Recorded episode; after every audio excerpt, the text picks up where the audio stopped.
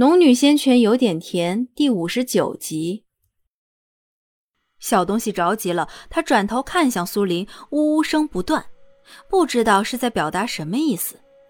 他见苏林不动，更加着急了，一面对着灵兽威胁低吼，一面慢慢竖着毛发，慢慢挪到苏林脚边，一转头咬着他的裙摆就使劲拉，看模样是让他快些逃走。苏林心中一暖。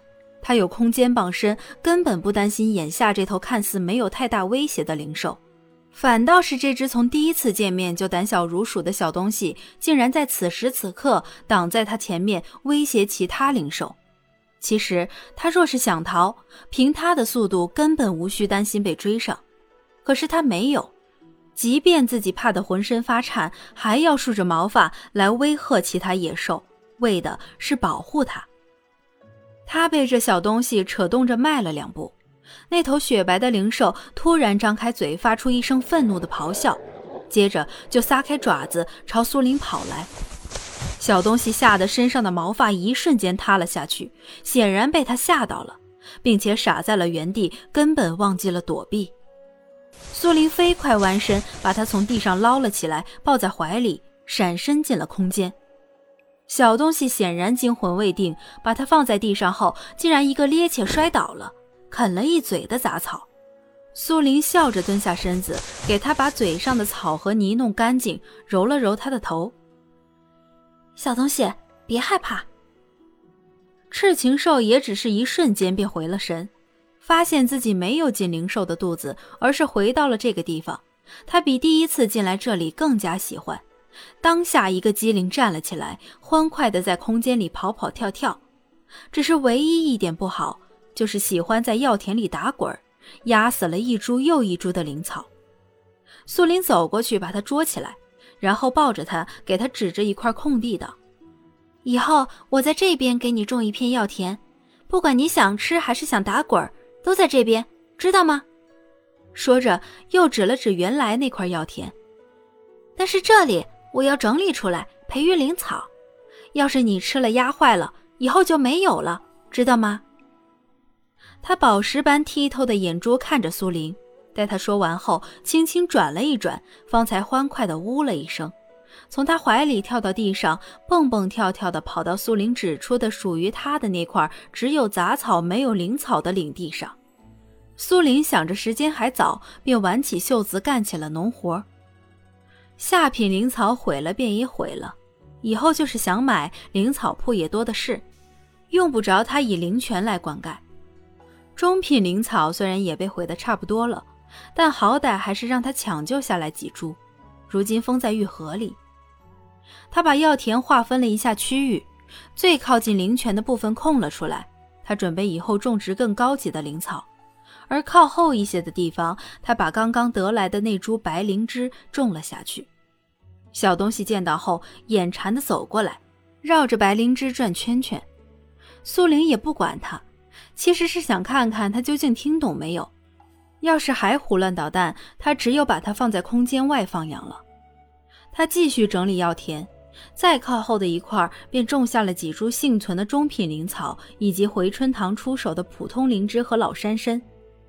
待全部种入药田后，他才起身，用玉瓶装了满满一瓶灵泉水回来，从中品灵草开始灌溉，很快便又收获一批种子，陆续又种入了药田中。上品灵草的区域内只有一颗白灵芝孤零零的，小东西一直在旁边绕圈圈，却还是忍住了没向白灵芝下手。苏林走过去，笑着摸了摸小东西的头。看在你这么听话的份上，马上就给你一株，种到你的药田里去。说罢，小东西兴奋地呜了几声，便没有再动弹，只乖乖地站在原地，眼珠滴溜溜地看着他的动作。刚刚他种植灵草发生的神奇事件，他都看到了。此时他如此乖巧，便是想获得更多的灵草。苏林没有再管他，蹲下身来倒了两滴灵泉水在白灵芝上。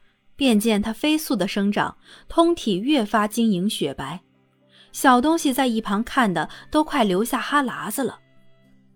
不过半炷香的时间，白灵芝的枝干上竟然生出了另一只只有小拇指粗细大小的白灵芝。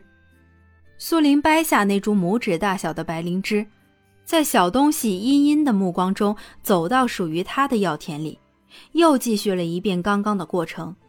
这株才离开母体的白灵芝成熟之后，竟然又长出了一颗。虽然一株一次只能培育出一株来，在修仙界定然十分珍贵。但是它有灵泉在，不管哪种方式，只要它能开花结果，都能无穷无尽的培育出来。苏林一连给小东西的药田里种了两株白灵芝，喜得他又是打滚又是蹦跳，还不时挨着苏林的腿脚蹭啊蹭。苏林见他如此开心，嘴角不觉也跟着弯了起来。算算时间，在空间里待了快两刻钟了。陆子霖等人万一瞒不住林峰，他们肯定会再回后山来的。他还是先离开的好。于是和小东西打过招呼，暂时不能带着他离开。同时看了一眼薄膜墙里，穆言青没有主动找他说话，想必状态越来越差。他也不好在穆言青如此状态下再打扰，只有希望自己能够尽快出击，能够帮助他一些。他对穆言青一直是有警惕的。可是同时也有些感激，若不是这个空间，若不是穆言青，他不知道已经在鬼门关走了几回，而他也无法踏上修仙之路，更无法保护柳氏。如今的一切将不会存在。他只希望到最后，穆言青不会是利用自己，因为他在警惕对方的同时，真的已经渐渐的把他当做了值得尊敬的长辈。他转过头，把各种念头丢在这里，转身离开了空间。原以为自己会见到林峰或者内门其他人，没想到最先见到的是叶青和林海。赵然，叶青的声音已经略有些沙哑，可还是扯着喉咙在高声喊：“赵姑娘。”林海也急得脸色发青。两人结伴而来，一前一后，呼喊声一波一波传远。苏林看到两人，感激而又欣慰。虽然来到无极派，因为陆子霖他几番险中逃生，可他不后悔，因为他结识到了几个朋友。叶青、李海，我在这里。苏林从树后走出来，两人同时转头，看到苏林的同时，都大大的舒了口气。叶青更是疾步走过来，一向平和淡然的脸上露出紧张。“你没事吧？”苏林摇了摇头，露出丝丝笑容。“谢谢你们了。”李海不知道是跑得久了还是怎么，脸上有一片淡淡的红晕。